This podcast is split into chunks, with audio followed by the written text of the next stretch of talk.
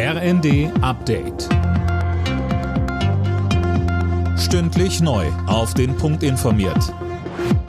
Ich bin Anna Löwer.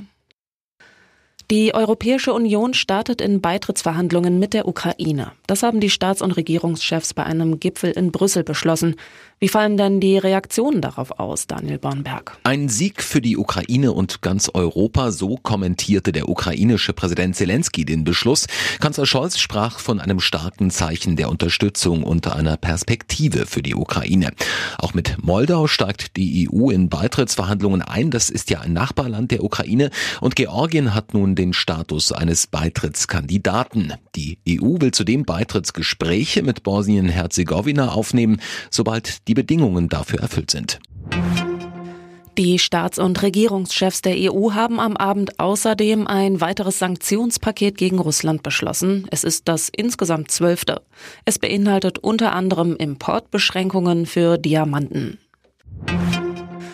Wer sein krankes Kind zu Hause betreuen muss, bekommt die Bescheinigung dafür ab Montag auch per Telefon. Ein Praxisbesuch ist nicht mehr nötig, sofern das Kind nicht schwer erkrankt und der Praxis bekannt ist. Das haben die Kassenärztliche Bundesvereinigung und der Spitzenverband der gesetzlichen Krankenkassen mitgeteilt.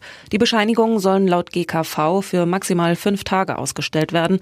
Damit sollen sowohl die Eltern als auch die Arztpraxen entlastet werden. Der Kurznachrichtendienst Threads des Facebook-Konzerns Meta ist jetzt auch in der EU verfügbar. Die Plattform gilt als Alternative zum Online-Dienst X, ehemals Twitter. In den USA ist Threads bereits im Sommer gestartet. In der EU dauerte es wegen strengerer Vorgaben länger.